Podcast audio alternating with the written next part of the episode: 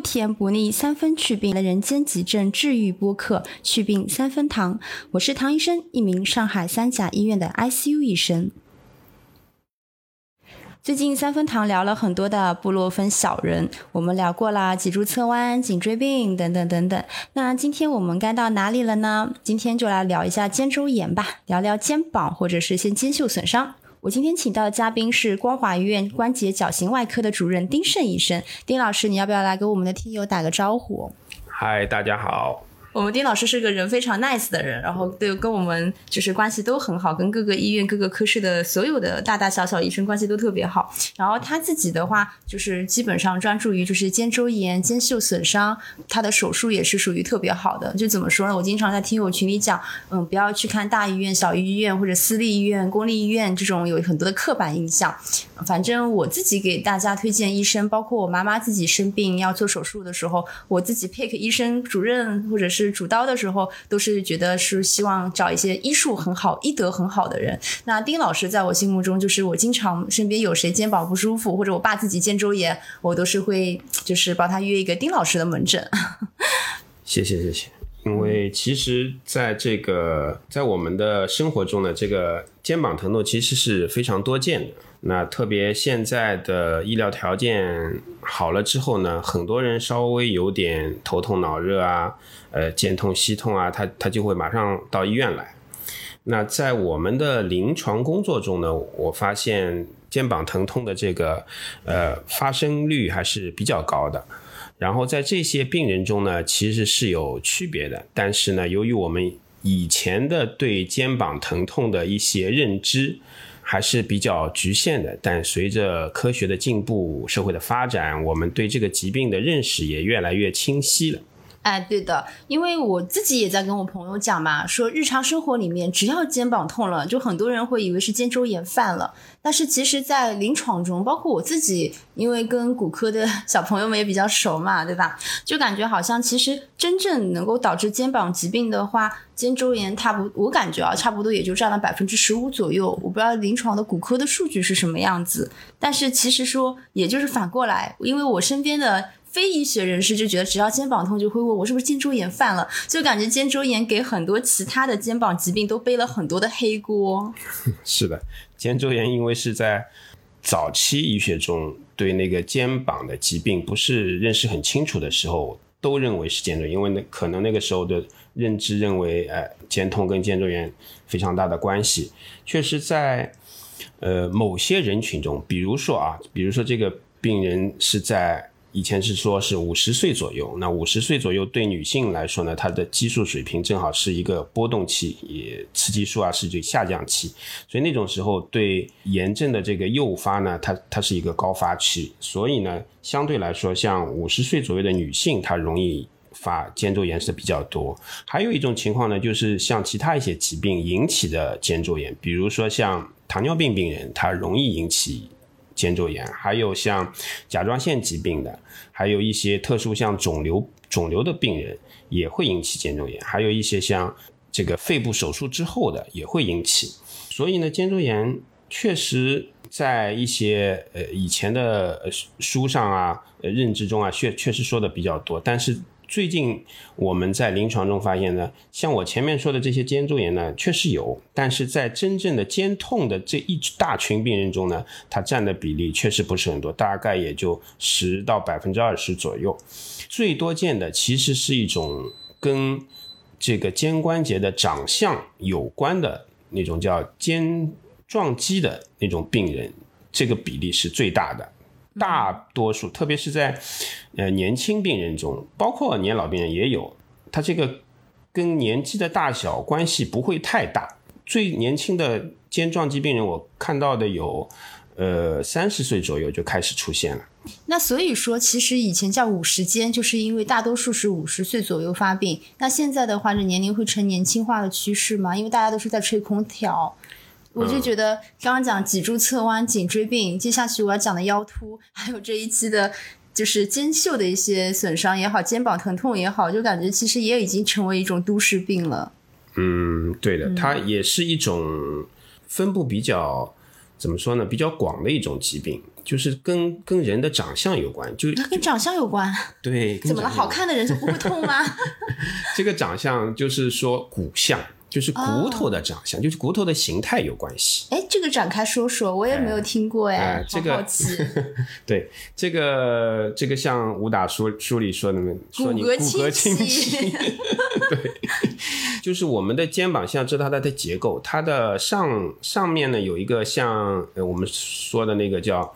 肩胛肩胛骨就像个盖子一样在上面的，我们叫肩胛骨，上面有一个啊叫肩峰的结构。嗯肩峰是肩胛骨的凸起的部分，然后它下面手臂能动的地方呢，那个地方是叫肱骨头。肱骨头，肱骨肱骨头跟那个肩峰还有肩盂这三个结构呢，组成了一个肩关节。那这个肩关节，如果他们三者中有一样东西长得歪了，或者长得稍微不在位置，就是不它们三之间配合不是那么好的话，就会出现肩撞击的这种情况。哦，那我明白了，我误解了。你一讲骨相，我就以为是，所以其实还是指骨头的一个骨相，对吧？。对，哦，那所以说，其实像我们知道的，就是像很多肩膀的损伤是伴有肩关节一些周围软组织的蜕变。那其实这个如果多发炎症，那就是跟它有关系，跟骨头的一些长相也有关系。对我可以这么理解，对吗？对的，因为哦嗯，因为整个关节讲起来呢，它除了骨组织那，还有软组织。嗯，他们软组织和骨组织这个是两个集团，两个集团如果配合不好，就会打架。每个集团中都有都有各自各自的这个成员。那像骨头里面，我们刚才讲了肩峰、肩盂跟肱骨头，它们三者如果打架了，会殃及池鱼，会损伤到。旁边的对它，所以有些软组织像肩袖啊，就一些韧带啊、关节囊啊，有些会受到撞击，呃会产生一些钙化啊、增生啊，呃这样的一些情况。嗯，其实我刚刚还你说甲状腺疾病也会引起肩膀痛，是怎么回事呀？嗯，甲状腺疾病呢，因为甲状腺呢是影响人的那个内分泌，对的它会影响到这个呃组织的一些活力，包括一些肌腱肌呃肌肉的一些活力。如果比如说你呃甲状腺比较低下的功能差的，他会人比较萎靡一点、软一点。甲减嘛，对甲减就是跟甲亢相对，对对对甲亢就是像，哎，像马景涛那种 角色一样。然后，嗯，如果是萎靡一点，那么我们中医讲起来呢，就是这个人好像看上去有点阳虚啊，这种就是比较弱的，嗯、比较不是那么兴奋的感觉。这种情况下呢，他那个组织的一些嗯呃抗抗炎的一个能力也会下降的，所以那种时候他比较哦那就更加容易易产生对炎症容易诱发一些炎症的出来。所以的话呢，嗯，这种情况也是会出现，有些病人会出现肩周炎的情况。然后我们刚刚讲到的，就是像年轻人的话，我感觉很多还是属于慢性那种姿势不良导致的慢性的损伤特别多。对，这嗯，年轻人中出现这个呃肩周炎啊、肩痛啊，都往往跟那有时候呃也不是有时候是有一部分可能是颈椎引起的，颈椎病引起的肩周炎。或者是颈椎病外面造成的，呃从颈椎出来之后的神经，这些神经呢，有些是支配肩关节的，但这些神经如果在路途中，它的在移行到这个肩关节部位的过程中呢，它会被周围的一些组织刺激啊、卡压啊，然后也会引起肩周炎的一些状况。嗯，这个就跟上一期我们颈椎病又联动了，对对，人体是一个整体嘛，它都会相互影响。整体观念。那其他的话还有什么病因吗？还有就是有些病人看了有某些呃外面的一些报道，说什么呃有些呃肩痛是那个肺癌引起的，这个是非常是因为什么引起？肺癌，肺癌引起肺癌肿瘤，是因为压迫吗？不是它直接的压迫，它是也是一种神经反射引起的。哦，这种引起的呢，呃当然比较恐怖，听上去，但是极端少，非常少。一般我到现在也没碰到过，但是我碰到过的是人家做完这个肺部手术之后引起的肩周炎，这个碰到过。这个我能够理解的是，之前也有看到过，就是肺炎或者是那种胆囊炎、冠心病，它就是反射性的会引起一个肩膀的疼痛。本质上的话，还是因为原发病的问题，它因为长期的没有就是不育嘛，长期不育，然后就导致肩膀它的一个肌肉持续性的有个痉挛，有一个嗯、呃缺血，然后就导致了一个炎性的病灶。本质上其实还是因为炎炎炎症引起的嘛。对，嗯那糖尿病什么的，是不是也会跟这种肩周炎有关系？，糖尿病跟肩周炎的关系非常大。对，我就觉得好像，因为我其实对肩就是肩膀疾病的话，其实认知还是不够，不像颈椎病啊、腰突啊什么，嗯可能虽然是个外科疾病，但是我们内科遇到的多，了解也更深一些。对一般一般来讲，就是疼都不能忍了才会来看。大家不像颈椎啊、腰腰突啊，大家就觉得跟脊柱有关系，然后听到的比较多，所以它就诊率相对更高一些。肩膀的话，一般来讲，年轻人有的时候会忍一忍，但是我自己遇到的病人里面，如果有糖尿病的话，就感觉好像肩周炎的这个发病率也还蛮高的。是的，是的，嗯是有这个情况。但具体他们是怎么产生一定的联系呢？这个好像也没有太明确的说法。就是病因还是至今不明的，所以我一直都很好奇他们俩的相关性，但是文献确实报道确实查到的不多。嗯嗯，明白了。就是那我们讲一下肩周炎到底是什么？我们因为刚刚讲了很多的病因嘛，我们现在刚刚就是丁主任解释了，就是其实我们本本身其实叫做粘连性的肩关节囊炎，然后我们可能平时听到的就是五十肩，所以有些人可能三十几岁真的有肩周炎的，就会被大家嘲笑，还有冻结肩，对。如如果真的三十岁的时候有周肩周炎，就是肩膀不能完全动了，那那赶快得到医院来查明原因的，因为有些这个肩周炎也有可能是风湿病引起的，像我们这边对自身免疫方面的疾疾病像有一些呃类风关啊，包括像红红斑狼疮啊这些病人，早期表现也有可能是这样的这种状态。那肩周炎其实呢也没有太明确的定义，但这是一个呃传统延续下来的。那总的来说呢，它就是指肩关节周围的一些炎症。它现在分得细了，像有一些肱二头肌腱的一些长头炎啊、短头炎啊、喙突炎啊，它都可以算是肩周炎的一种。但总的表现来说呢，它就是表现为这个活动度全方位的一个受限。你要讲的通俗易懂一点。刚刚那一段话，我们观众可能要走神了。通俗易懂就是，嗯，这个肩膀如果朝好多方向都不能动，那你就得考虑这个是肩周炎。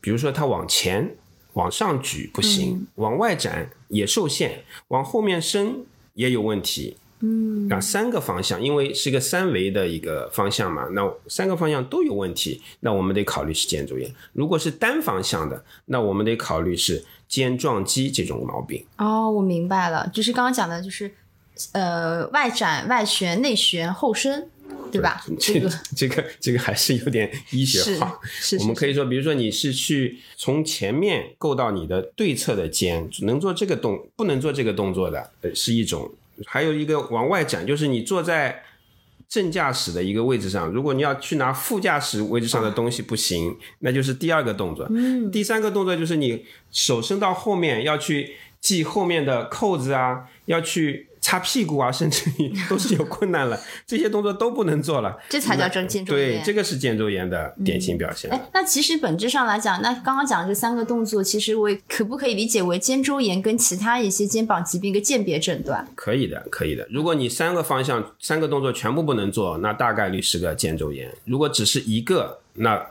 大概率是一个肩撞肌。明白了，嗯。然后你刚刚讲说，一般来讲发病率是女生比男生更多的，对的，确实是这样。那会不会左肩比右肩也更多啊？因为我们基本上右手是惯用手，会有关系吗？嗯，这个关系不是太大，因为我前面说了，像肩撞肌这个往往跟长相有关系，但长相往往是双侧差不多的，所以有些我们有些病人做完手术说，哎，这个。医生，这个手术不好吗？你做完之后，我另外一侧反而痛起来了。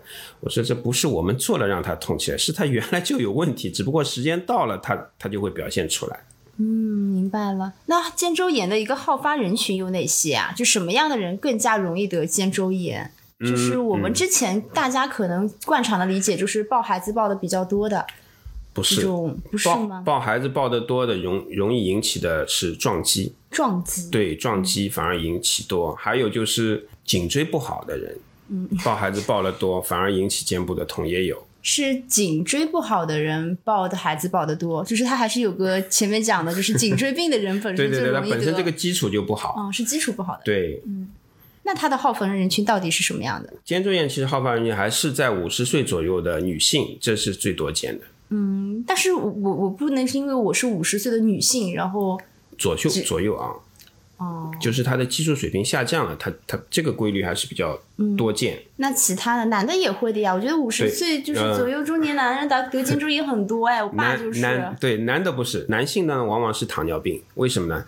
男的生糖尿病，他好多都是很晚才发现的，他早期发现不了。然后有些男同志他得了糖尿病呢，他不愿意去用药，他血糖控制不好的人，他容易发，是这种。哎，那我爸爸当时有没有可能被一个还蛮有名的骨科医院的医生给误诊了？因为我爸爸是这样子的，他当时就是，嗯，当年是五十五岁的时候，然后我其实心里想，我反思一下，我也没有给他做体格检查，他自己就是跟我讲不能动，上台什么都不是很很好好动，但是我自己没有给他做体格检查，嗯，嗯，然后年龄肯定也没什么好说的，性别也没什么好说的。然后当时是完全没有基础病，高血压、糖尿病一百样都好。嗯，就现在回回回头来想的话，有没有可能被误诊？因为他回来之后还是很痛，然后我就给他用点氟比洛芬的一个贴膏，他觉得好转了。嗯过了大概一两个月吧，就好像是像自愈了一样。嗯但是我爸一直觉得是因为给他贴膏好使。其实现在也是悬案，但是有可能当时就是被误诊了，对吗？而肩周炎就是很容易被误诊嘛。是的，是的，这个因为我们医生看到的是一个一个点的时间，它不是一一长段的时间，所以呢，有时候病人过来，我们要在很短的时间内快速的给他一个诊断，有时候可能会有偏差。嗯，所以我们我一般都是遵循呃最基本的一些观点，比如说像肩周炎，那肯定就是活动受限，那才能去诊断它，而且这个诊活动受限至少要在三个方向上，就是全方向的一个。那两个方向都不行，对吗？两一定要三个方向。一定要三个方向。啊，这就是当年我失误了，我自己没有亲自做一下。没有没有，没关系，这个主要看结果。我们对任何疾病只看结果，结果好的那就是皆大欢喜。嗯我当时还有一个疑虑，是我爸立马就跟我讲说，那个医生让他做手术，嗯然后是要做个肩关节镜。我们当时也是心存疑虑，所以我就让他暂缓了。对对因为做了核磁之后就觉得嗯也还好呀，我们就当时对那个医生就有点点质疑。暂缓是可以的，没问题。对我们手术医生来说，手术是放在第二个选择。对我来说，一般都是作为第二个选择。第一个选择总会先保守。对啊，我觉得所有事情都是这样吧。对如果保守治疗无效，那我们再考虑手术这个这个手段再上去，就像打仗一样，如果先谈，先谈判，所有事情都是这样。嗯，先谈判，谈判成功了就不需要发动武力了。但我觉得我们是因为关关节镜的话，会有这种情况吗？就像我爸这种情况，就是直接一上来就直接跟他们谈这种的。一上来我没有这个习惯，我不喜欢什么时间很短对我我我没有这个习惯，时间很短，就病病程很短，我就让他去手术，我觉得这个没必要，除非是很明确，像这种外伤性的，骨折啊、肌腱断了、这种那，肯定是的。对啊，那 那所以总结来讲的话，到底什么样的人更容易得肩周炎？然后让我们自己也要做一些防护。可能就是我自己的体会，就是可能就是，呃，内循环就内分泌这种不太稳定的人，嗯，就是激素水平忽上忽下的这些人，这些人可能容易产生一点。明白了。那我身边那些就是啊，你要这么讲的话，还真的是，就是那种中年男子，其实反而他们每次跟我讲肩膀痛，我就还是要给他们做些体格检查才来判断。对对对这个也确实我被误导了。那肩周炎的发病率其实也没有那么高，对吗？是的，你你看他为什么没有那么高呢？就是很因为对肩撞击这件事情，也在最近的十二十年以内对它的认识越来越充分。以前在早之前，像我们读书的时候，呃，九十年代初吧，那个时候，那个时候也没有这么清晰的认识。啊、所以他真的是背了很多锅哎。没办法，这个这个历史就是这样的。明白了，那我们具体来讲讲肩周炎的临床表现到底是什么样子的？因为它分成几个期嘛。对的，对的。嗯在早期的话，呃，疼痛肯定是有的，但是我觉得对肩周炎而言，对我们来说最难的诊断怎么去给他呢？就是一个比较痛的，然后各方向都受限的，但全方向受限的这个特点是最要抓住的，因为它到后期就不大痛了。它真正的粘住之后，因为解冻了，没有没有，因为粘住之后它不大痛了，但那个时候它活动度是很差的。嗯那种情况下其实也是个减多炎，只不过它在后期了。嗯，所以第一期的话，就是我们讲的疼痛期，就是凝结期，对是以疼痛表现为主的。这也就是大家一般来讲痛了才来看病，对吧？对，一般都是痛了吃不消才才到医院。那痛多久才能来看病呢？像我爸爸，我现在回头想想，我觉得他其实也真的是痛了两三天就开始跟我吼了。对对对对对，我觉得这个早点痛来看病，这个是社会进步的表现啊，。这倒也是，当然也是在进步的表现对，在我们中国可能才会有这种待遇。你真的在、啊在国外，你你痛个两三天，没有人没有医生会来踩你的。嗯他他老早让你那个全科医生会会给先给你发点药，让你自己先去你，先止痛，消炎止痛对片吃起来。先吃起来，吃不好他才会给你推荐专科医生看。嗯在我们国内是你随时随地都可以去三甲、二甲医院这种都可以看，嗯，很方便。而且肩周炎的疼痛一般来讲还是在晚上会多一点，对吧？是的，炎症性的疼痛确实是晚上多一点，可是这是为什么呢？我觉得好几个都是晚上会比较多一点。可能跟他的激素水平下降有关系，因为晚上的时候人是比较安静的，他对，不是那么兴奋，机体只要维持正常的一个些功能，它就可以了。嗯然后跟他体位也是有关系，比如说你侧卧位的时候，哎，碰正好碰到了啊，对的。然后有些人有的时候肩关节正好受压了，你背个双肩包或者怎么样，也会引起会加重，会吗？对，一般肩周炎它就是已经有炎，这些炎症可能是自发性的，自己出来的，自己出来的炎症，你再去活动的话，会让它更加剧。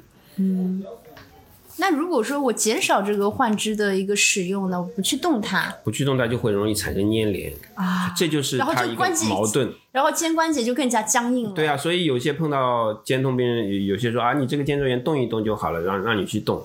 对，还有一个特点就是，如果是肩周炎，它会越动越痛，然后完了痛了之后呢还不缓解，它不像肩撞肌，肩撞肌呢你在某个位置才会痛，它除了这个位置，其他位置它是不痛的，哦，这是他们的差别。明白了。我感觉有很多前面之前的很多的一些疑虑，现在都都能够想明白了。是吧？啊，还是我对肩周炎有误解，救命啊！不学无术。那如果那第二期呢？第二期就是僵硬了吧？就是我刚刚讲的，就是动的少了，动的少了，你就是有黏黏连，黏连了就肯定僵硬对了。对对，就是这样，它一个自然过程就是这样，你动了嘛，自然会动得少；你痛了，自然会动得少。那这个时候痛痛的话，相对来是更重还是更轻？不会很重，不会很重，就是我们，真正真正的粘住了，它就不大。就刚刚我们的理解，对吧？？但它活动度是明显不好了。哦，那这个活动度的话，就是相当于刚刚讲的那还是那三个方向。对，三个方向全方向的。那这个的话，如果我们不去管它的话，它有没有一个这种僵硬期的一个持续时间？就几什么四个月啊，十二个月啊？这个呢是因人而异的，有些人的僵硬期不是很长，然后他他又能克服那些呃疼痛啊那些僵硬，他会自愈，也有的。嗯，呃，也有的人他克服不了，那就得找我们医生来解决。我们就是处理这些自己不能克服的、自己不能自愈的那些病人，那是我们来解决。嗯，如果他能自愈，那就让他自己恢复，嗯，顺其自然。所以我们就是可以理解为，就是他活动受限为主。比如说女孩子去系嗯背后的扣子，对吧？对对对然后男孩子的话，去兜里面掏个钱包，对吧？这种动作都就是做不了了。对，哦，明白了，嗯，好呀。呃那所以我们还是理解说，那这一段的话，就是基本上以第一个期，那第一个期就是叫凝结期、疼痛期，是以疼痛为主的。到了第二个期的时候，就是因为我们的一个活动减少也好，然后它粘连增多了，然后就是导致一个肩关节的僵硬，所以冻结期是以僵硬为主的，然后全平台的一个运动，然后全部都受限了。对吗？当然，有些可能会有疼痛，但那种疼痛是没有疼痛期的时候重的。对的，对的，对的。嗯，好的。那第三这个期的话，就是解冻期。那解冻期的意思不是说解冻了嘛？解冻了不就是应该会好转了吗？也是我的误解吗？对，解冻期呢，不是每个人都有，当然也有人可能、啊就是不会解冻，不会好。有些人就不 就不能好呀。嗯，早期的呃以前啊，好多年前就是肩关节手术没有那么被大家所认识的时候，很多是没有办法去解决这个这种情况的。那我能够理解，我解冻期它其实是个自愈的一个过程嘛？也是也是个自愈过程呀，它就是一个，它整个过呃这个三个分期也是相对的，就是时间上是相对的，有些时间可能短一点，有些可能时间长一点，可能因人而异的。嗯，那么这些呢，其实是讲的一些呃，它没有基础疾病的这种这个肩周炎。如果是继发性的肩周炎，这个是属于原发性的肩周炎，可以说继发性的都还是第一个事情还是要解决原发病嘛。因对病因解除了，它才可能解决后面的继发的问题。所以呢，它这个呃，等到解冻期的话，有些人的解冻解冻期会非常短，会自己好转，自己自愈，甚至于这些都是属于一个正常状态。但有些人就不不行，怎么样都恢复不了，那个时候也是我们外科需要。介入需要干预的一个状态。那大多数人的肩关节的活动都是可以，就是解冻的人多吗？大多数能够能够自愈的吧？我看下来，自愈的是属于少数，自愈的大概大概也就百分之三十了不起了。因为我还是觉得有点困惑，因为肩关节本身是个炎症，那如果我们消炎解痛，然后等到它炎症好转，但是你又说。等到如果我们只是吃消炎药，但是它这个活动度还在那边，那如果一直不去动它，因为正常人我痛我就不动嘛，那你这个粘连又会增加，但粘连这个东西是很难解决的。呃，有些人他在痛的时候，我们可以给他一些消炎止痛药，对，这样让他在比如说什么消炎止痛药，他们肯定会问，都都可以啊，比如说像呃市市场上比较多见的呢，就是像布洛芬啊。就芬必得啊，像扶他林啊，都可以；莫比可啊，什么尼美舒利啊、希乐宝啊这一大类的，全部都可以吃。只要他选到合适的药，合适的药就是它的正作用大、副作用小的药。他只要选到这种药，吃了之后没没有特特别不舒服，但是疼痛是减轻了。那在这种减轻的状态下，就可以鼓励他适当的活动，而不是说怕痛一动都不动。嗯，所以。这个就可以解决它将来不要有粘连这种情况。所以说，在疼痛期的时候就要及时的吃消炎止痛药，不要痛，不痛了就可以动了，动的话就可以尽量减少和避免粘连了。对的，对，那我们这个事情就解决了。是的，是这个思路。嗯，明白。好的，那我们就讲到它的一个治疗到底是什么样子，因为治疗目的一定是缓解疼痛，然后恢复功能，然后也避免将来可能导致的一个肌肉的萎缩。是的，嗯。那我觉得第一点还是要患者教育，比如说我对我爸，我爸一痛，我就会让他跟他讲，对，要要吃药，不要硬挺。嗯 硬挺当然也可以啊，硬挺可以吗？因人而异。你刚刚不是说动的如果不一直不动就要捏脸？我觉得捏脸好烦。不不，对，因人而异，这个真是对，因为其实每个人对疼痛的感受是不一样的。有些人就一点点痛，他就会觉得非常痛；有些人痛得很厉害，他都不觉得很，不是不觉得很痛，他觉得自己要忍，对他很能忍，他就是在精神上非常能够抑制这个疼痛。这种人也是有的，也是有的。嗯。还有的话，就是无论他的病程长短，或者他的轻和重，我们其实还是要进行一定的一个肩关节自主活动嘛。这个就是我很困惑的一点，因为觉得很矛盾嘛。那还是说我们尽量活动，但是活动的话是有个度的，就是以。不引起他疼痛为一个度，如果就是还是量力而行，就是因为我觉得本质上还是要避免粘连。我的理解是，对对对对哎，那我们如果为了避免粘连要动，但是如果你痛就不要去动它了，因为我们在疼痛期，所以我们就要进行一些药物的干预。对，要用药物干预，减少疼痛之后，你可以做一些适当的活动，维持一个好的活动度，维持住一个基本的肌肉的活动。嗯，如果能维持住这些，你过了那个炎症期的话，它。慢慢的，等它炎症消退了，你的，呃，它的自愈期过了，那那你就自然也就恢复了。嗯，那这个就是我们这群里面大家，我们大家都不学无术，所以对肩周炎一直都觉得有，还是原来还是有点误解。然后我们还很想问的话，就是理疗，因为大家听到就是肩周炎，我爸爸当时就是这个样子的。我爸爸当时就是听到医生什么，我才痛了这么几天就要给我做手术，然后我先跟他解释了一下什么叫关节镜，但是我当时就也没让他去找那个医院和那个医生，也是因为我自己的评判，我觉得他没有到这个程度，所以我是建议，我不是给他他外用的消炎止痛药嘛，口服药是因为我自己。你我觉得对他的评判来讲，能够先外敷就先用外用，而且氟比洛芬也是我特别喜欢使的一个药，就特别好用又很舒服。然后因为我怕他胃不好嘛，嗯，对。然后我爸当时第一个反应就是说我能够做针灸推拿吗？然后我又给他约了另外一个医院的针灸推拿比较好的一个医生，啊，他做了之后效果好吗？效果非常好，所以他就说两个月差不多就好了那就可以，那就可以。嗯，嗯，但是我爸还是觉得是药好使，我说这个可能倒是个巧合。对。那如果他现因为，我爸觉得在针推之前，好像那个外用药膏就起效了。那你回去可以观察一下呢。你爸爸就是他现在如果他的三个方向的活动度是完全正常的，现在完全正常，已经没有发生过一样了。那大那那有可能以当时也是一个肩周炎，确实也是也可能是个肩肩周炎。因为我记忆里面我没有自己给他做，但是我当时问他的时候，确实他觉得好像全方向的问题，嗯对，所以我才给他推推医生的。那所以说我们在早期像我爸爸那种情况，做理疗或者针灸或者。适度，当然，我觉得所有的事情前提是正规，不要去那种按摩院啊什么的，做一些就是热敷或者是推拿，其实也是为了改善它一个疼痛的症状，对吗？对但是对减少粘连会有用吗？有用啊，也有用有用。你的活动度到了，那粘连的地方相对就小了嘛。哦，那本质上还是为了减少对疼痛。，但这里呢有一个呃，我我个人的一个感受就是，在我们这个推拿、针灸、理疗这方面呢，我觉得单纯的针灸可能效果要差一点，嗯，推拿更好一点。呃，理疗里面呢，如果是浅表的一些理疗，比如说像红外线这种，可能效果不是很好，因为它它其实是内部内深部的一个我一直都。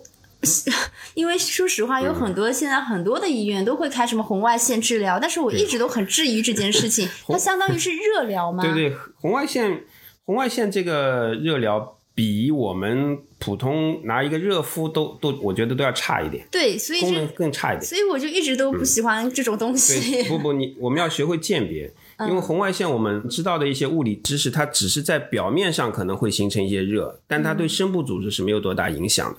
但这个疾病，它对它它它的病因病理都是在一些深部组织。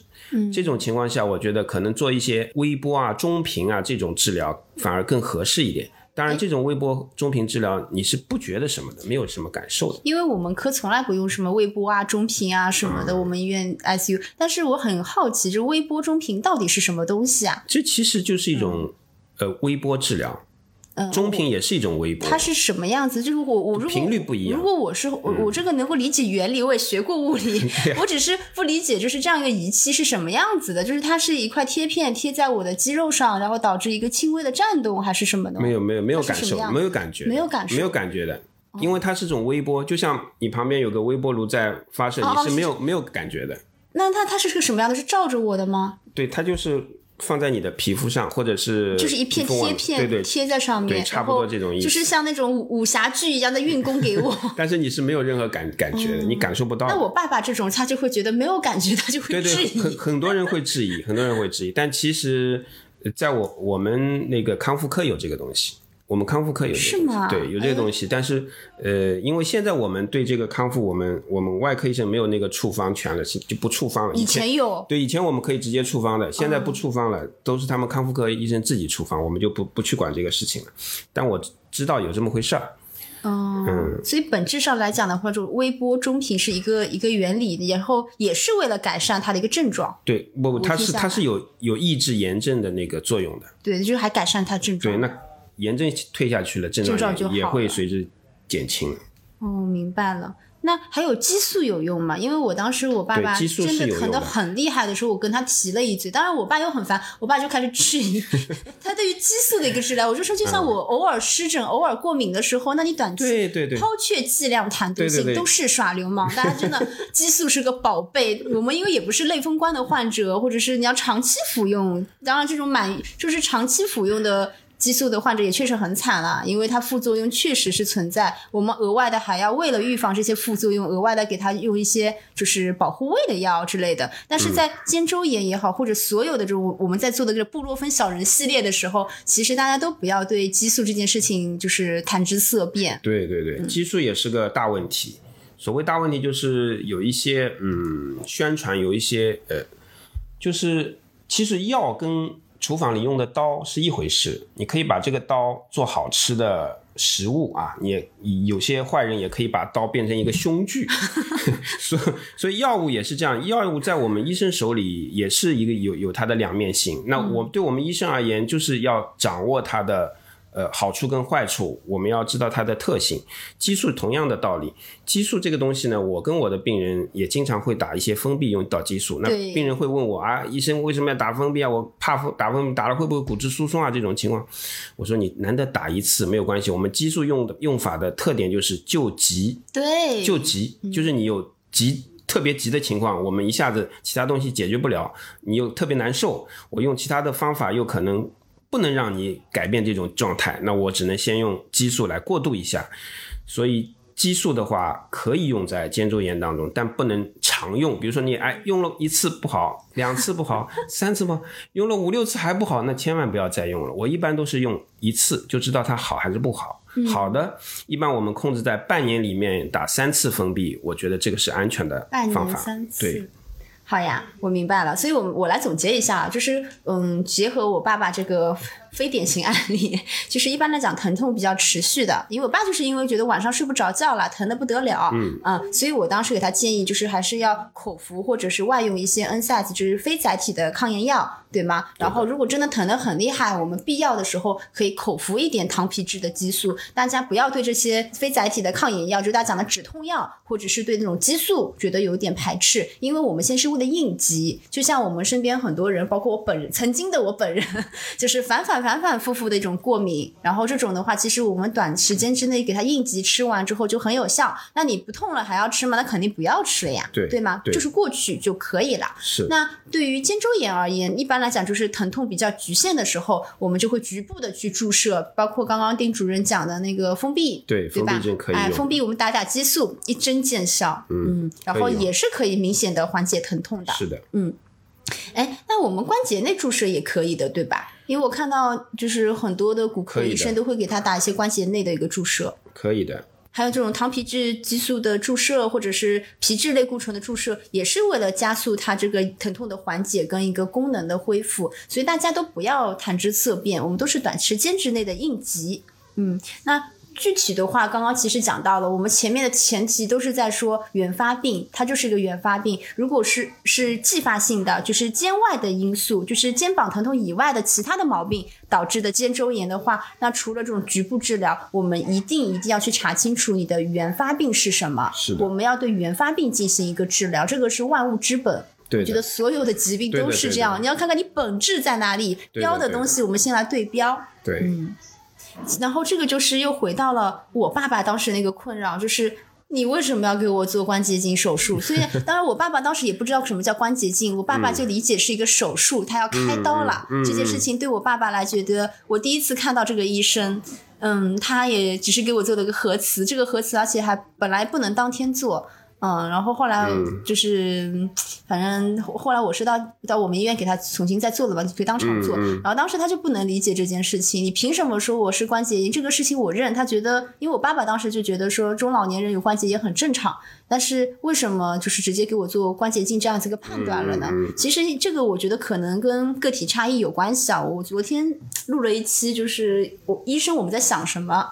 其实讲到了一点行业的一点乱象，我觉得任何一个职业都有，呃，没有什么好和坏啦。但是我觉得我们要么还是科普一下，因为我爸的困扰大家也会遇到，就是到底什么样的时候我们以物理治疗为主，然后什么时候我们没有办法了，真的是嗯，吃药也吃了，封其实封闭也打了，物理治疗也做了，什么推拿按摩也用了，嗯，对吧？但是呢，我们这个还是没有办法，就是不行，我们要达到一个手术指针了。这个我觉得跟大家要么讲一讲，好真的会有人一进来就是疼痛疼到不行，就是立马要关节镜吗？但是这个也要有个前提和评估吧，我觉得你术前手术指针总归要有吧。对。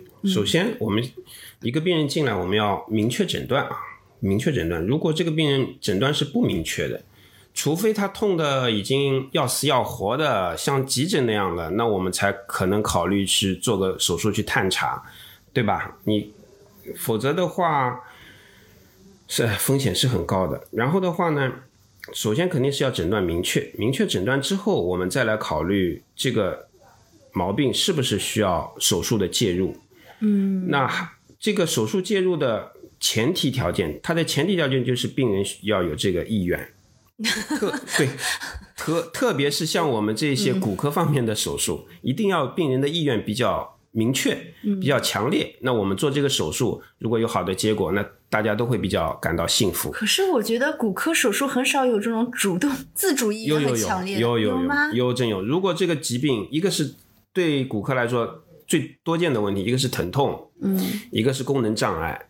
如果这两项占一项，或者这一项只要让这个呃，如果到极致，对让这个病人觉得影响了他的生活，他的生活已经受到很大的干扰，他不想再这样了，他想改变他现在的原有的这样的生活了。嗯这个我那我们可以考虑给他做手术，来改变他现在的这种状态。所以我对我的病人都是这样说的：我你要保守治疗可以的，我给你保守治疗。你什么时候想手术了？OK，你来找我我来给你做手术。但是你不会迫使他们。对我不会说啊，你这个一定要手，我没从我从来不说一定手术。我觉得听到这里的时候，我觉得大家如果要做手术或者看病，只能真的来找丁医生。没有我我爸那个事情真的是把我自己都给吓跑。对我一般不会说你这个一定要手术，除非这个病人说我想改变，那我说你想改变，我们来帮你改变。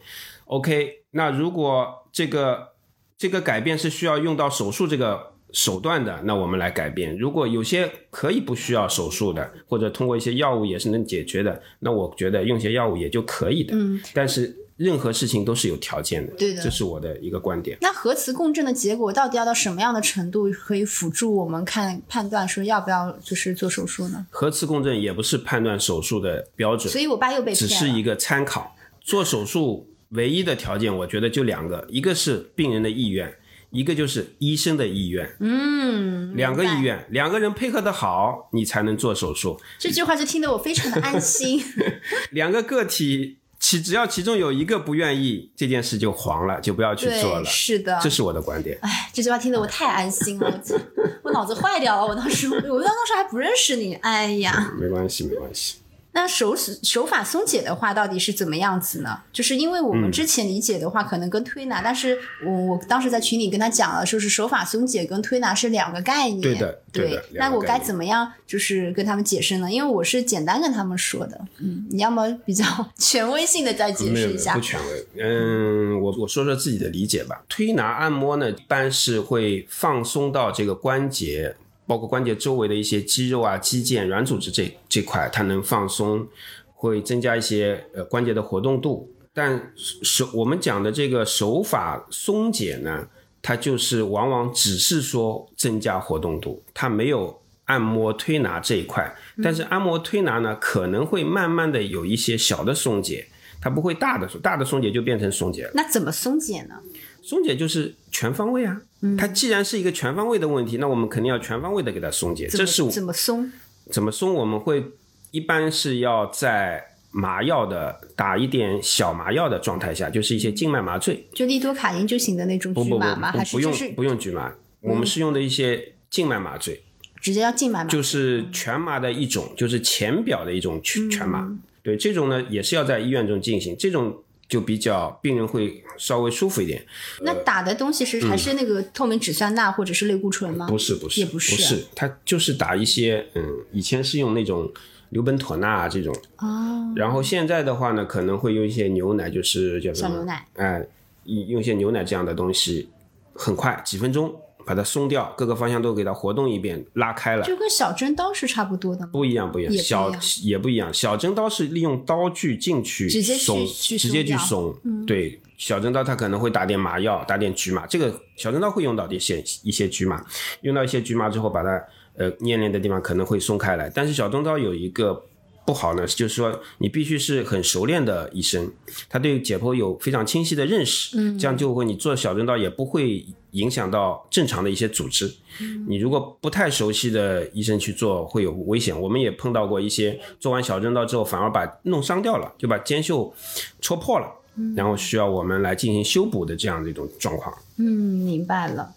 然后那第二种的话，就是我们我爸爸之前谈之色变的 关节镜的一个微创手术，嗯，但是其实它就是一个微创，对吧？对，它也就是在属于微创。它也是属于微创，它本质也是为了松解一个关节囊，而且我感觉治疗效果，我看了好多人都觉得，大部分人都还蛮好的，是的是的都有能够得到改善。是的，关节镜的话，就是你要么跟他解释一下，简单解释一下怎么做。关节镜就相当于我们用一些工具放到关节里面做事情，做一些操作。就相当于呃我们做胃镜、胃肠镜一一个道理。嗯，胃肠镜扎个洞洞眼。不不，胃肠镜是通过口，呃，我是说那个关节镜就是扎个洞洞眼。对对，胃镜就是通过口鼻进去，嗯，经过肠道这样进去看，有些操作在里面。那我们关节上没有一个空腔对外界，那我们只能通过一个小口子，对，通过一些小口子进去看，一般都是一个孔是观察孔，就是看通过一个镜子光导纤维看看里面的东西，还有一个孔就是操作。有一些小有一些小的操作，比如说像松解关节囊啊，去除一些滑膜，去除一些骨赘，这个都都是可以操作。那我们进一步的可能修补一些肌腱，修补一些韧带，也是可以通过关节镜来解决的。嗯，所以大家也不要对关节镜手术这件事情谈之色变，因为如果丁医生给你做这个手术，前提一定就是前面的方法，我们你就是让你口服，让你保守治疗，确实是已经失效。我觉得患者的意愿很强烈，大多数来讲，除非有些人矫枉过正，大多数确实是疼痛比较厉害，或者是说，嗯，他的一个活动受限也已经比较严重，对他得不为对之。他就是他他对这个自己的这个身身体的这一块非常有意见了，有抱怨了，那我们来解决这个抱怨。影响到他的生活了。对对，不能让他过正常的生活。对，而医生意愿的话，因为我第 第一医生真的是我非常信任的一个医生，因为我觉得坏医生太多了。就是他的，如果他有这个意愿的话，一般来讲，也确实是说他的判断里面觉得已经不得不可能要到一个关节镜手术的一个地步了。对，而关节镜手术呢，就刚刚讲了，它就是扎个洞洞眼，你的伤口其实也很小，而且这个伤口的位置在肩膀，大家也不用就是觉得谈之色变，它也不是一个很大很大的手术，而且很快。关节镜手术基本上时间也没有特别的长。对的，一般我们手术都控制在一个小时左右吧。嗯，对我还有个问题，就是嗯，就是我爸爸不是肩膀疼痛或者肩周炎嘛，然后当时我不知道我妈哪里跟他讲了一个秘方，就是说在按摩双侧足部的一个第四、第五的指缝，就是这个地方，嗯就是脚的第四、第五指缝这个地方，每天让他按一百下，真的有效吗？这个是个什么穴？不知道，因为 但是我我爸反正主要是所有事情加持，我一直都觉得那是因为推拿和那个 药膏氟比洛芬酯起的效，但我妈就觉得是穴位的效果。嗯，这个这种穴位呢，因为呃，这个可能跟中医的一些认识有关系。我不知道这个这个方法是从哪来的。我我妈妈，我不想知道她从哪来的。对，因因为要看出处的。嗯如果是有中医这块的，那可能跟经穴的呃经穴的一些走向有关系，那有中医的一套理论。嗯，那我个人来讲的话，我们我觉得是这样，如果是一个简单的方法，又是没什么大的伤害，就让他去吧。不，那你就自己试嘛，你试试看不就好万一有效呢了嘛？对呀、万一有效呢，你自己试嘛，试了好了，那就开心了嘛。嗯，没效了，那也大不了自己手稍微酸一点，也没多大问题嘛。好的。那我们再讲讲就是肩袖损伤吧，因为这个我觉得可能身边的人遇到的更多一点。就我我有朋友之前很爱打羽毛球，就是现在我身边的就是感觉就是中老年男人。中年朋友就是不是在每天在打羽毛球，就是每天都在踢足球，就是我觉得我身边没有哪个中年男人不踢球，就是我，所以我们下一集就是聊关节保护，就是想要为这些中年男子的朋友开一期。就是我那个朋友是这样，他打羽毛球，然后就就是一他回来跟我讲，就是给我发微信嘛，说我今天去看医生了，那个医生跟我讲，我因为打羽毛球打断了肩膀里的筋，这件事情他就很震惊，然后他就是一个讲话。哎，本来就靠说话吃饭的一个人，嗯，我就跟他解释说，这其实还是因为你长期的一直在打羽毛球，对对这个就是你过顶运动，对的真的，他们都是在打球的人，哦有的时候 BIW 很要就是每周打球或者每、每周两次打球，他这个频繁，当然我要表扬他啊，是我不能因为我自己不动就嗯，然后他就导致了一个肩峰下的一个撞击的一个综合征，对对就是导致了一个肩袖损伤。然后当时我还问他，你你给我看片子，你不要微信问诊，微信问诊我最最害怕就是你赶紧把片子先给我发发过来，就是显示他的一个肩袖组织的一个连断性真的就是断掉了，就是肌腱断裂了。是的所以我说当时医生可你，我不知道他是怎么跟你解释的，但是他的理解就是我今天把你筋给断掉了，他就想到很武侠片。这个人就是靠说话吃饭，所以他讲话就是还蛮蛮那个的。但是我觉得他的这个理解其实也没有问题，确实就是肩膀的所谓的肌腱断掉、筋断掉了。但是当然不是他想的那种就手筋脚筋断掉了，他该怎么办？是个废人，就因为他觉得断了就不能接，这个是他的困惑。嗯，就是嗯，那你可以结合这个病例来聊一聊吗。好的，好的，因为我朋友这一期就是已经竖着耳朵在等着听了。好的，好的，我我我我来谈谈我的体会。嗯这种肩袖损伤呢，它大概率是一种肩袖的磨损，就是它不是一种急性的损伤，就长期的长期的慢性磨损，它是属于一种慢性磨损。那它这个慢性磨损怎么会出现的呢？就是因为这个肩袖啊，它就在刚刚我们前面讲过的，它在它位于那个肩峰和我们的肱骨头之间。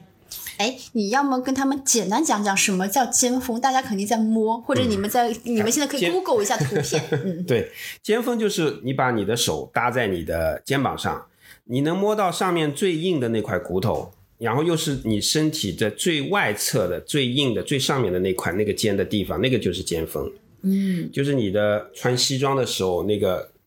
这边不是一个尖尖的一个直角一样的东西吗？哦，就是巴黎审美那种垫肩，就是垫这块东西。是吧？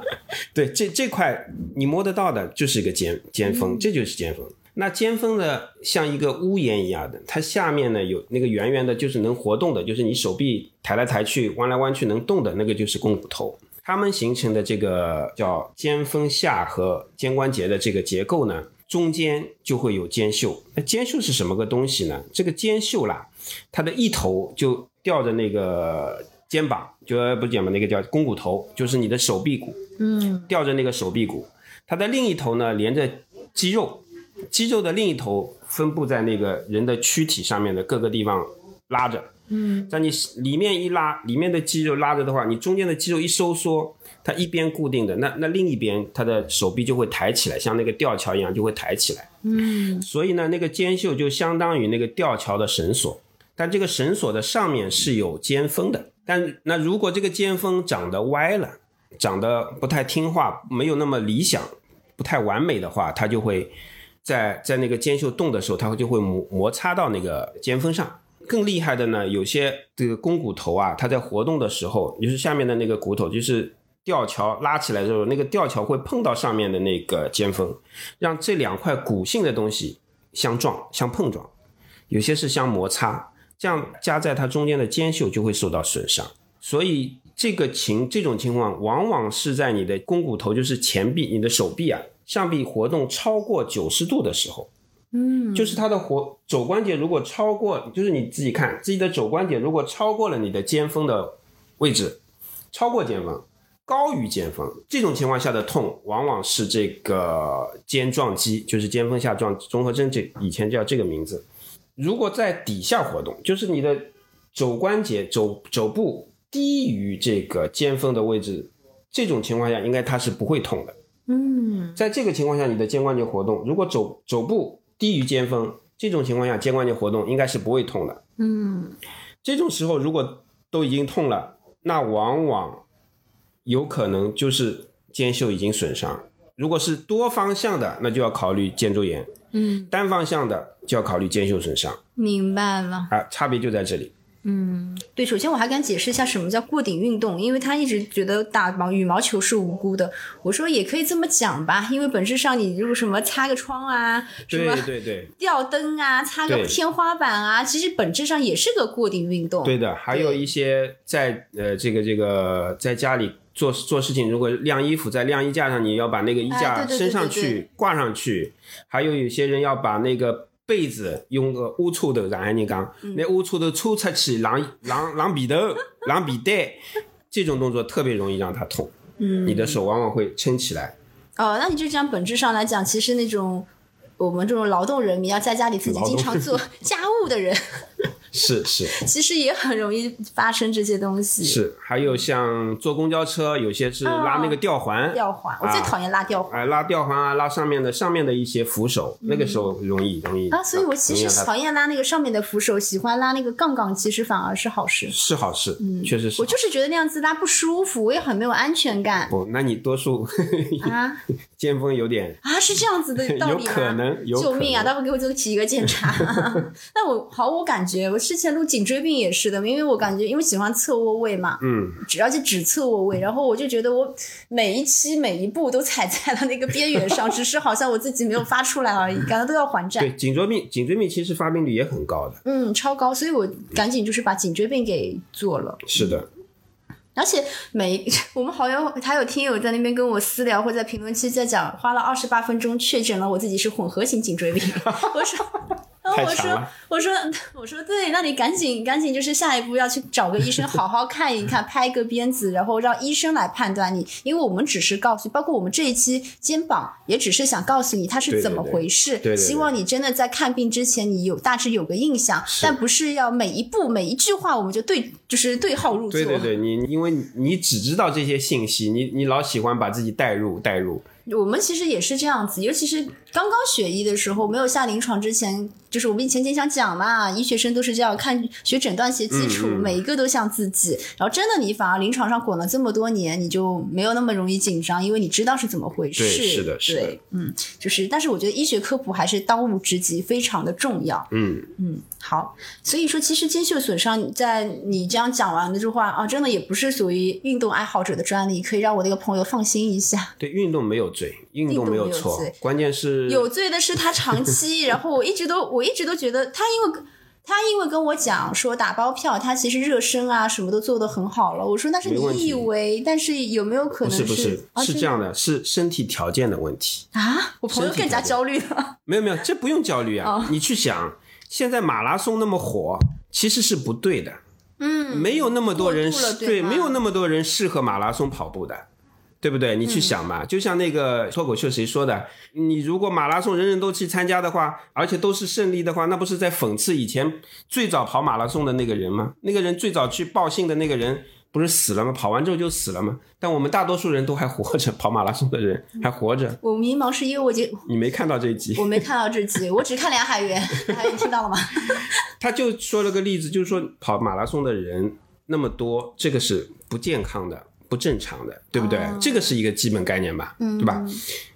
呃，我再扩大一点，其实像像我们很多学生要做那个仰卧起坐，嗯，要多少时间之内做那么久，呃，做几个，这个也不是很健康，嗯，因为仰卧起坐，你要知道现在的孩子，他长得都是又瘦又高的。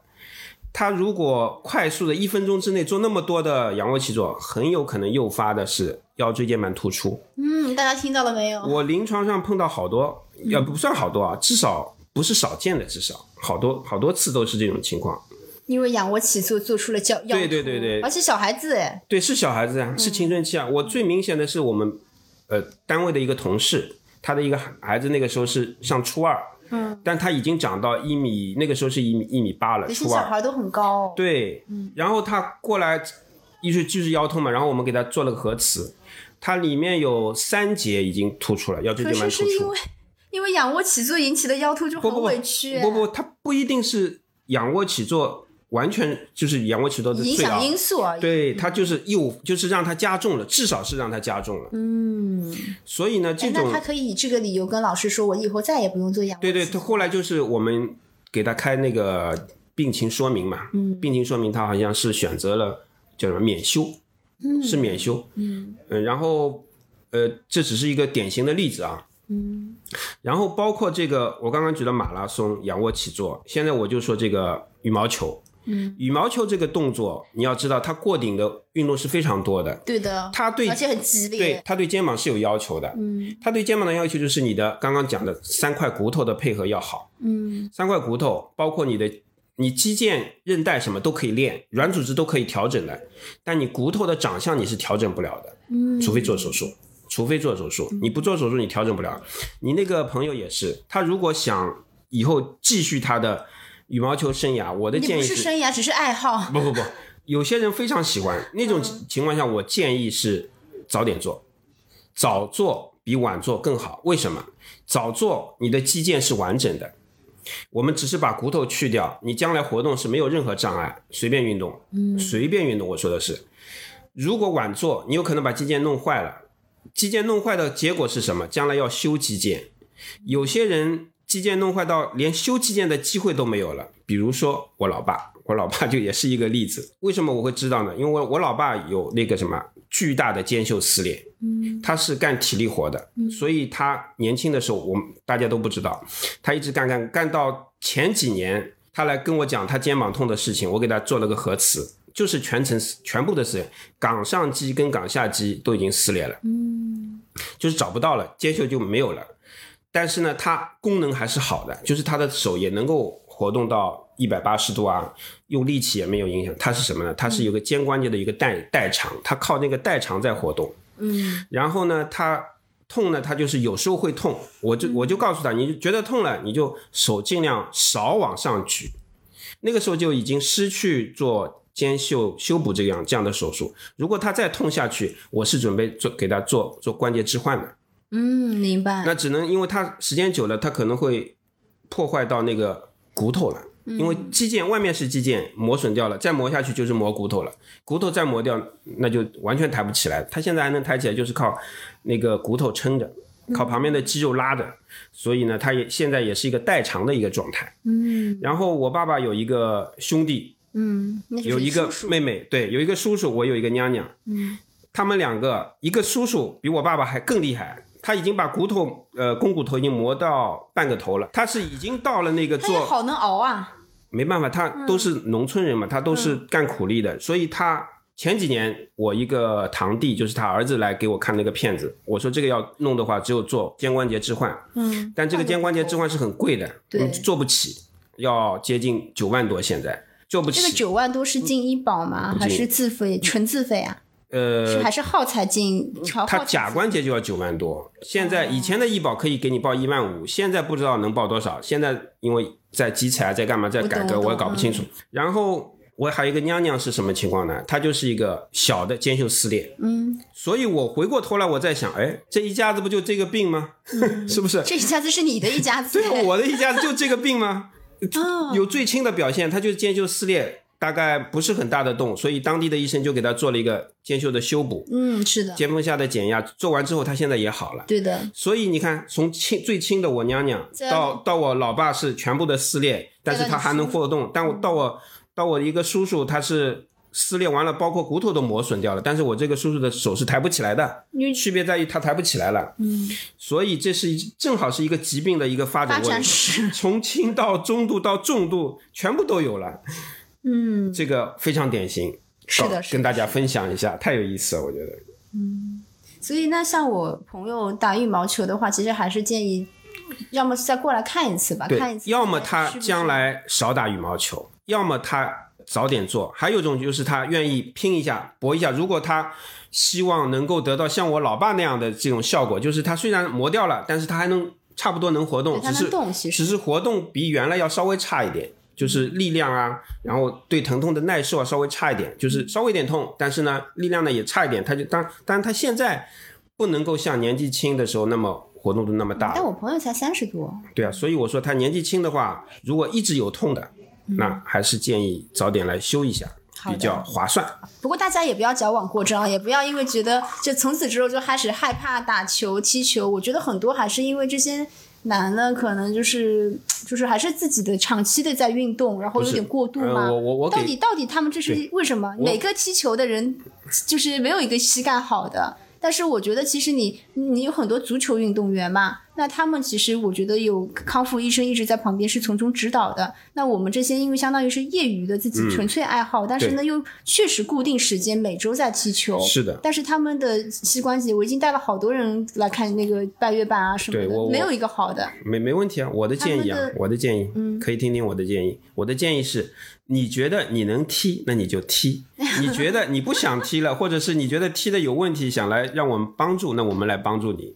你想打羽毛球，你就打；你觉得哎，我要改变一下，我们来，我们来帮你改变。取决于患者意愿，听到了没有？取决于你的意愿，就所以也不要再来问我说，就是什么，哎呀，我踢球了，我这半月板伤掉，但我还是要踢，但是医生让我制动，但是让我养一养几个礼拜，但是我还是想踢。然后我通常我就觉得说，那还是看他自己。对我我我我风险我告诉你了。我的朋友我也踢球，我自己也踢球。嗯，我一啊，果然，中年男人都爱踢球。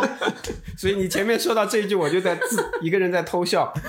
我想我我偷我踢球，这非要这么说吗？啊，啊，没有没有，踢球是好事。嗯，没有没有，我们一起踢球的那帮人里也有，就是有些人他膝关节痛啊，肩关节痛啊，但是呢，我都是这么说的：如果你这个痛一点点，或者是你自己觉得还行，那你就先享受你的乐趣为先。如果你觉得不不是享受了，每次都是很痛苦的，那我觉得你可以考虑一下，来改变这样的一个情况。包括我自己，我大概率我是有那个髌骨关节不好的。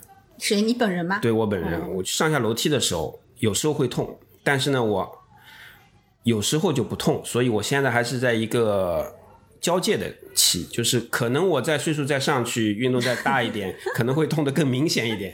所以，所以我我我也会很注意，比如说我现在不大痛，我可以能就是多享受一些运动的乐趣。我现在哎有点痛，那我自己稍微悠着点动动作哎去了或者动作做小一点，呃，所以还是得踢。哎，去要去的，不去 不去习惯就没了，对吧？你去要去的，但是你可以动作悠着点啊，可以去享受一下那种氛围，也可以。好的，好，那我理解。那对于你们这样的踢球人士，有明明有各种关节损伤，但是又不肯不踢球，那有什么保护的一个手段吗？就是关节保养跟一个权衡，嗯，有的。展展开讲讲。这期就发给那些踢球的男士们。好，踢球的兄弟们，大家听好。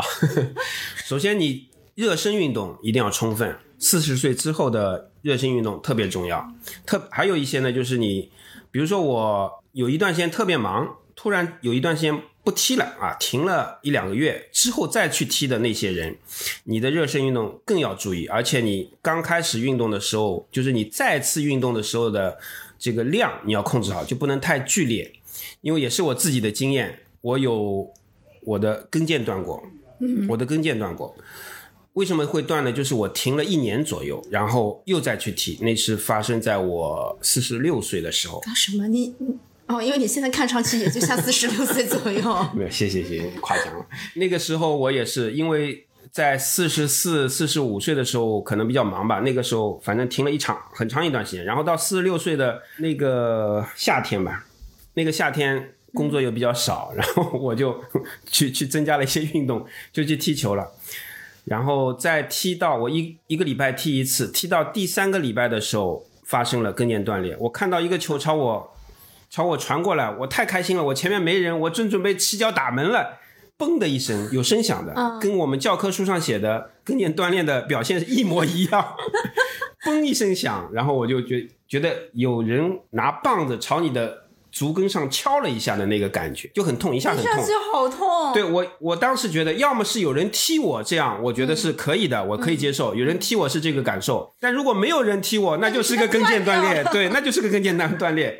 我顺势就躺在地上了，然后我一我我一看周围没人，我心里马上就明白了，这就是个跟腱断裂。嗯，然后我就跛着腿啊，还好是左腿，我还能开车，跛着腿我你还开了个车，左腿没关系啊，我右腿还能开啊。对我用跛着腿回家了。然后那天正好是老婆还出差，不在不在上海，我 我又不好意思跟她说。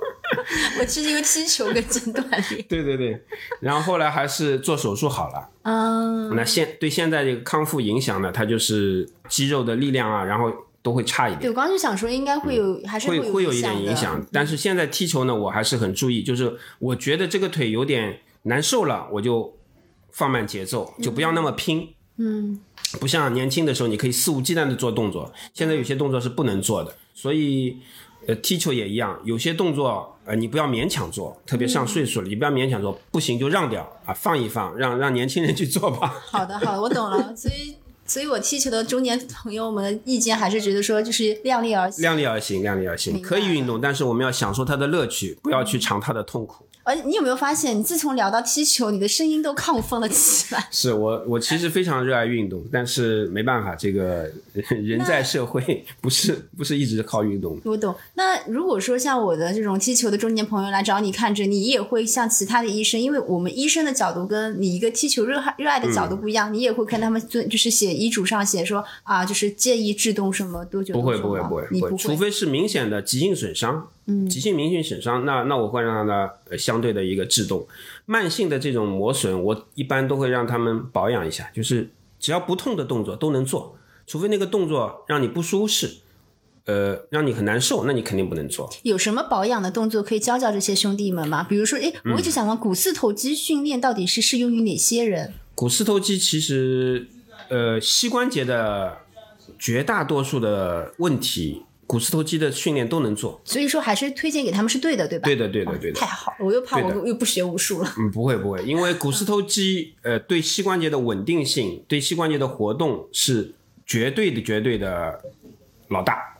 嗯，绝对绝对的老大，就是膝关节的活动就前伸伸起来这个动作就是靠股四头肌的，全部就是。对对对对对股四头肌里面就是又以股内侧肌，就是内侧的那块很肥厚的那块肌肉最主要，嗯，它大概功能占到百分之七十，嗯，所以股四头肌的这个训练里面，股股内侧肌的训练是最主要的。嗯要么你讲讲怎么做吧？我一般就是要求，也很简单，这个动作，这个动作就是要求病人呢，你就是把腿伸直，嗯，腿伸直之后呢，把脚尖呢往自己的方向勾起来，像练武术的那个动作一样，把脚尖勾起来，然后脚绷直，用你最大的力量绷直，嗯，绷到就是你感觉你的呃股四头肌是鼓起来的，很硬，然后呢小腿呢也是很硬，然后呢脚尖呢又是朝着自己的方向的。这个动作的话，你下肢基本上所有的肌肉都锻炼到了，然后并牢数六秒钟，六秒钟滴答滴答滴答滴答滴答，这样六秒钟到了，你就换你的另外一条腿来六秒钟，同样的动作再来六秒钟。这个抬起来呢，不用抬很高，你只要离开地面，抗这个重力，比重力多一点就行了，腾空。然后两条腿这样，另外一条腿来好，再来这条腿，就两条腿轮轮流六秒钟，六秒钟这样来，来到，但是有标准，一定要来到你的大腿肌肉觉得发酸发胀，就是你的锻炼的效果出来了。就你觉得酸胀感出来了，那就是你的锻炼效果出来了。那对于一些年轻人来说，可能这个动作太轻松了，你就可以在你的踝关节那边啊加点分量，嗯，可以放一些铁片啊，放一些沙袋啊、水水罐头啊，自己自己加一些分量，这样很快让它达到一个酸酸胀的感觉。你休息一下，等一下再来，就反复练这个股四头肌伸直的一个锻炼，就可以增加股四头肌的一个呃力量。好的，好的，好，他们听到一定很开心。然后那个踢球的朋友还经常会问嘛，氨基葡萄糖到底有没有用？它算不算伪科学？我每一期讲讲这种东西，都会有人来问我，这个有用吗？是不是伪科学？氨基葡萄糖的科学性呢，大致跟维生素这一类是差不多的。它只是一种补充剂，就营养补充剂。但氨基葡萄糖是那个软骨的一个营养剂，嗯，它是软骨的一种成分嘛，它所以它是一种营养剂。那这种呢，有些人说吃了有用，有些人说没用。那我的建议也是很随缘，你吃了自己觉得你觉得有用，那就是有用；你觉得没用，那就是没用。很简单，你只要自己去体会。所以呢，我一般不建议你特别去买这种药，除除非别人正好送给你，你正好在吃，那那你先顺便吃，或者你妈妈吃的剩下不想吃了，你可以吃的试试看。妈妈吃下不想吃。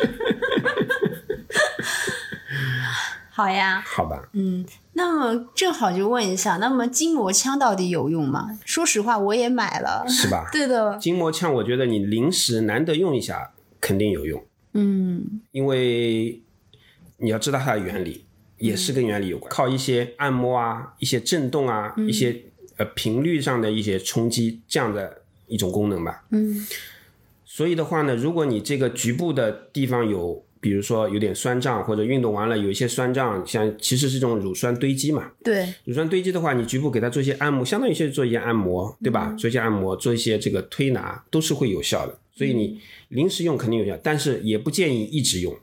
嗯，为什么不建议？大家也没有那么勤快，说实话，闲置率怎么来的？不是又懒吗？对，因为我也看到了一些报道说，长期用筋膜枪之后，它局部的一些呃局部的一些软组织啊会变硬。嗯，可能我觉得这个就用的过分了，因为用过分之后，它的一些是不是因为炎症因子？对深筋膜可能会有一些小的破损啊、磨损会出来，就炎症会反而会出来了。对，这种情况下，那当然当然不能用。所以我说你一般少用一点，或者是我通常难受的时候用。它它会有所使用说明书吗？有，当然有，我买的是正规的。那我的意思，你就按使用说明书用，那一般都是不会有大问题。好了，明白了，所以它也不是伪科学，不是智商税。对，应该可以用。嗯好呀，那我们最后一个问题就是，对于社畜，就是我们就是大家其实关心的还是属于这种社畜久坐，然后一直天天吹空调，尤其像那种企业里面，不像我们还好一点。嗯嗯，对这种引起肩膀的一些疼痛，我们在办公室里就能做的康复训练有没有？嗯，有的，嗯，有的，嗯，一般在办公室的话，最常见还是颈椎病引起的，或者是颈颈部毛病相关的。如果这个时候带来的肩膀疼痛，对肩带来的肩膀疼痛，单纯的肩膀疼痛，就像我们前面讲的那种肩撞肌啊，这种这种是没有影响没。有什么的。还有一，我这边提出一个观点，就是、嗯就是如果你的关节或者身体部位觉得吹空调是让你不舒服的，那我们还是顺其自然，避免去直接吹那个空调。因为据我的观察，如果你对这个吹空调是不舒服呢，往往是神经有感觉有异常，那说明你的对感受到这个冷空气的这个神经肯定有什么东西在刺激它。嗯，对吧？它的感觉是异常了，那神经肯定有受到某些刺激了，它才会感觉到不一样的东西。那这些神经可能就是有一些非正常的这个叫病理状态了，可能有点病理状态了。所以那种情况下，你一个是要避免外界的再刺激，第二个你可能要可能有一些呃颈椎病啊或者怎么样，可能要来医院里查一下。嗯，嗯，这是一个基本的观点，就是你不舒服了，肯定是有问题的，我们要提醒注意了。明白明白。所以其实就像你说我拉吊环这样子诬陷我一样，就是觉得如果觉得不舒服，那肯定是哪里有原因。对对对，肯定有原因。哪怕是心理因素。所以呢，呃，所以呢，有一些呃坐办公室的有一些朋友来问我什么脖子不舒服啊，或者一些病人，我也会提醒他们说什么呢？比如说我们办公的时候要跟老板啊做一些宣传，宣传什么呢？不要埋头苦干，就是你干一会儿要起提自己提醒自己要起来喝个咖啡啊，泡个茶啊，上个厕所啊。去窗边远望一下，拉自己做一下牵牵身牵引的动作啊是他们。不想吗？是他们不想上清华吗？不是不是，我觉得是个习惯。哦，因为有些人我碰到过，有些人就是很认真，就很认真，他做一个事情一定要马上把它做好，或者是要全身心的投入，他会长时间做，一直到他那个东西完全做成。我就是这种急性子呀，要干嘛赶紧干掉他。对对对，这种性性格的人，我就要经常提醒你，啊你干一会儿，你就要提醒自己，哎呀，我可以起，我也可以起来稍微放松一下。因为我很讨厌拖延症。对，因为你想，嗯、小朋友以前我记得我们上课是四十五分钟，哎，对的后。来到四十分钟，现在有些班级是三十五分钟就下课，就就就让你起来动一动了，是这么个作用。所以坐办公室的各位朋友，我也是提醒大家，跟老板你要跟老板说呀，你看，嗯你让老板也养成这种习惯，那大家都能够接受这种认知，那那嗯，大家都会很健康的工作呀，不要对不对跟？不要跟老板讲说我们要干嘛，我们就跟他讲说，老板，我们是希望你保持一个健康的一个状态，还有你也要怎么怎么样。，因为我们对整个社会、公司、个人来说，可持续的发展才是真正的发展，才是大家所喜欢的发展。大家可以把这一期发给你们的老板们，改变的是我们。所以，为了有一个可持续的发展，我们必须要保持每个人的健康，大家这样大家才可以安心的工作，长久的工作，对吧？嗯哎，这么讲讲，我感觉我好多隐患。虽然我感觉现在挺健康，哪里也不疼不痒，但我小的时候就是这样子，课间十分钟，我就是为了写其他作业。拼命在写对对对，这节课数学课下课了，十分钟是想把数学作业全部写完，然后就回家就赶紧赶紧就可以玩了呀。嗯，看来我们是两类人。我是拖延症患者。哦，你看你一点都看不出来。今天我对于你你也是那种喜欢踢球中年男人的都是第一次知道，印证了我觉得中年男人没有不爱踢球的，没办法，我们小时候别的娱乐活动少，是吗？对踢球是非常方便又非常放松的。我觉得也是一种 social 了，他们有专门的球衣、球队，然后有场地，通常是会去租那种大学里的那种球场，嗯啊、那因为比较对对有些便人宜，对有些人是 social，、对我而言不是，纯粹热爱。纯粹热爱，纯粹热爱。啊我的朋友一定也是，我们也不是。好，我们来到了听友提问时间哈。C C 就问说，右肩膀不能举过头顶，然后也拍过核磁，然后也没有什么右右硬伤，然后就是会有那种爬墙啊、毛巾操啊什么，他也做过，然后他也去请过私教进行一些运动的指导，但是一点帮助都没有，毫无改善。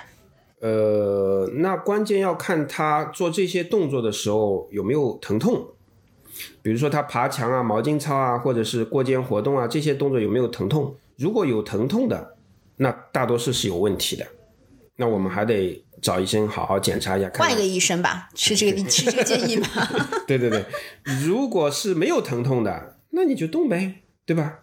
关键是要看这些动作有没有疼痛。如果呃还是前面我说的这个三个方向，你自你可以自己判断，自己判断，你自己判断三个方向都是有问题的，那大概是这样的肩周炎这样的一个问题。嗯，如果某一个方向有问题的，那大多数是一个肩撞肌。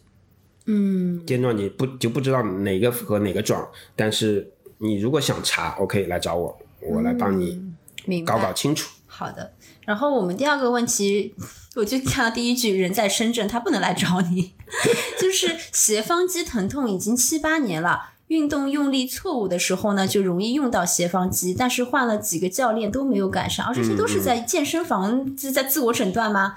然后紧张的时候也会斜方肌发力，就会变得很大很硬。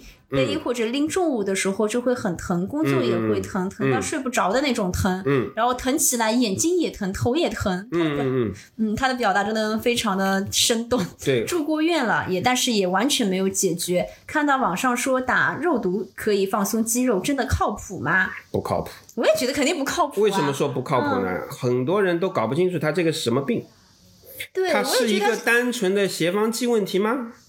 他眼睛都不舒服了，然后说什么头也很头也痛了，它是个单纯的斜方肌的问题吗？嗯，感觉影响到神经之类的了。对，我在怀疑它可可能就是一种叫胸廓出口综合征的一个一个类似的一个疾病，但我不清楚的是它哪块哪条神经被受刺激了。哦，所以我这种都是要做体格检查的。嗯，因为他如果头不舒服、眼睛也痛的话，就是我另外讲了是吧？对，前面我们说到一个颈椎病，对吧？对啊，颈椎病的，它它现在的这个情况很可能是颈椎病的一个变异变种。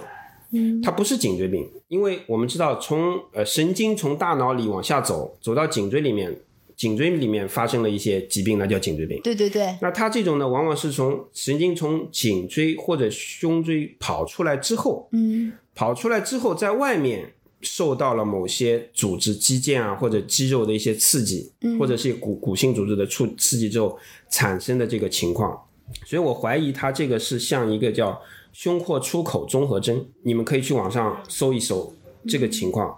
再看它的一些症状，看起来呢，它一个这个胸廓出口综综合征呢，它可能受到刺激的位置啊会比较高，会比较接近颈部的地方。单纯的斜方肌损伤也有，但一般不会影响上面。第一个，第二个，它过一般一两个月，就是比如说斜方肌拉伤拉伤，嗯，有些练那个身体的人会有，但是一般过个肌肉拉伤的话，它过个一两个月完全会好，不可能好不了，因为肌肉你要知道它里面血管血管很丰富，是的，它的代谢很很旺盛，它应该恢复很快。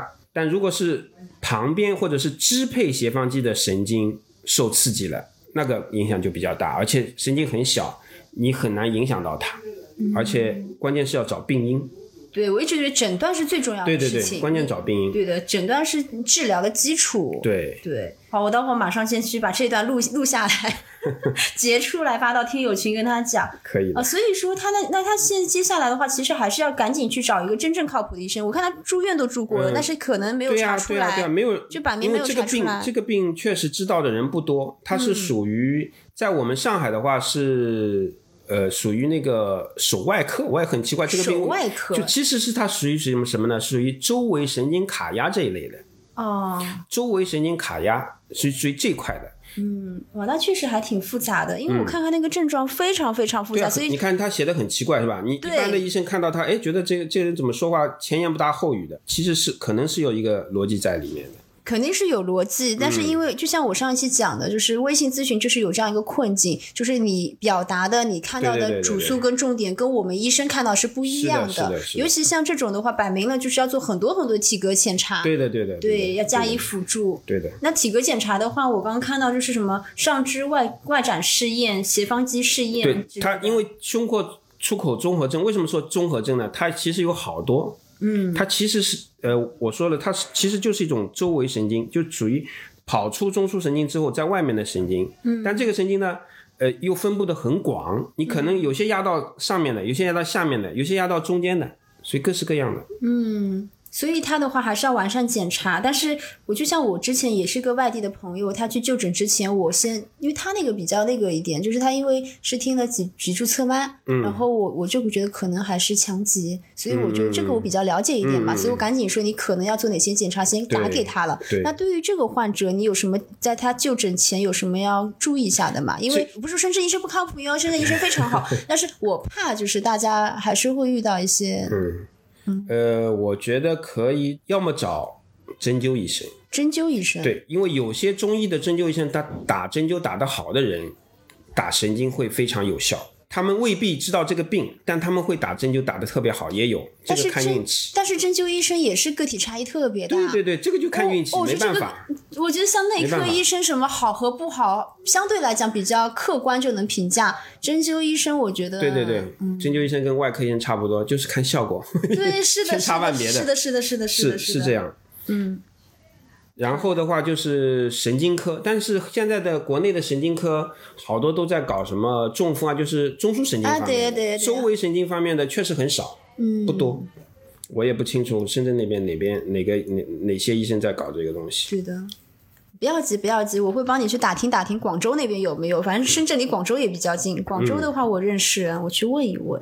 所以我当时就没有回复这条，我就跟他讲说，很难说，对，因为太难评了这一条，所以我当时就跟他讲说，我到时候直接问一下丁主任。嗯，好，我们娜娜就问说，那高低肩怎么办？我觉得这个问题好像每一期他都要问一下，就是自由泳跟普拉提有效果吗？有效果吧？自由泳跟普拉提，高低肩首先就是有很多的原因，对，高低肩也有很多原因，有一些是脊柱引起的，有一些它是生长发育引起的。嗯，所以宝宝还是去看一下吧，找医生看一下吧，这要查体。嗯，如果很明显，那可能要想点办法。嗯，因为我之前做脊柱侧弯，那个学长因为我们很熟，认识很多年，然后我我之前不知道我自己有高低肩，因为我一点都不明显，然后他不明显就无所谓。对对，他也是这么跟我讲的，不明显就让他去吧。然后而且我自己就是录了这几期之后，很注意自己的一个姿势挺拔，不要含胸，不要驼背，就好像就就好了。哎，我最近看到一个广告，广告上面它是也是一个维持呃肩肩膀背部形态的一个十字架一样的东西，不知道你看到微信里面有的？我没有。它一个像十字架一样的东西，然后呢，它就放在背上，放在背上，是类似于我们背背佳的原理吗？不，呃，背背佳是那种靠带子，啊，对，它是一个棍子，棍子，十字的棍子，就耶稣一样。对对对，然后两个手这样架着，哎，我看那个形态倒是不错的。但是这个是也就在家里用用吧，你是你上班出门，上班出门当然不适合用，就每天你可能就这样叫架一架，你是不是会好一点？微信推送的广告吗？是是微信是智商税吗？是伪科学吗？没关系啊，我觉得这个成本也不会很高，你可以自己自己试试嘛。对吧？对，这个成本不会很高。我觉得可以自己，我觉得本质上还是可以靠运动，靠一些就是网上的一些 B 站上的一些就是运动啊、舒展啊。对，有些有时候是你一些习惯的话，你可能靠一两次的这个活动是不行的，你可能要长期长期的一个习惯。所以我觉得要变美就要坚持。对，有有一些器具啊什么可以加加强你这样的一个运动。嗯，好的。然后还有一个问题就是，它有右侧的肩峰。撞击病史，嗯，右侧的锁骨末端就会比左侧的突出。对的，请问这个情况，呃，请问是如何判断是病理性的炎症引起还是生理性的？它又该怎么办呢？OK，最简单的你就觉得痛不痛？你做动作有没有痛？最简单就是看疼痛。如果没有疼痛，那就不用管它，全部都不要管。如果有疼痛，那就要管。那怎么管？好，怎么管？如果疼痛比较轻或者难得发一次的，也不用管。如果经常要发，先打封闭，先打封闭针。如果封闭针打了，打在痛点，打到那个凸起来，那个它那个凸起其实是叫肩锁关节，嗯，肩锁关节，肩锁关节有撞击，也我们也碰到过。然后如果打封闭针是有效的，能维持个一两年不发的，那就也行了呀，那也够了，下次再打嘛。嗯，如果说维持不了多久的，什么过了一两个礼拜之后，或者两三个礼拜之后又发了，又痛起来了，那就做关节镜。那说明他们撞击确实是对他的生活有影响的。那这个撞击，我们可以通过关节镜下的一个骨头的去除，把那些引起撞击，就是两个硬骨头在打架，我们把它隔隔离掉，去掉一点，大家都不要那么突出，大家不要碰面，不要碰到，它不痛了就 OK 了。哦，明白，非常清楚。嗯好。还有最后一个问题，就是他右侧的肩膀抬起的时候，手臂转动的时候都会响。嗯，嗯，有的时候就感觉他是错位的，剧痛，发了好几个感哦，叹号。会剧痛吧？对，剧痛。会剧痛的话，但是他会嗯自己转回去。对对对，会剧痛的话要当心的。他问是不是因为他以前高中集训的时候一直在画画的原因？不，如果有剧痛的，而且每次做这个动作都有的话，那建议做核磁。做核磁。做核磁大概率是什么情况呢？大概率是叫肱二头肌的长头腱出现问题。呃，有一种是长头腱直接受到撞击，嗯，还有一种是长头腱的半脱位或者脱位，有可能有这种情况。嗯，建议做核磁共振。哦，好的，好的，好的，明白。行，那我跟他讲。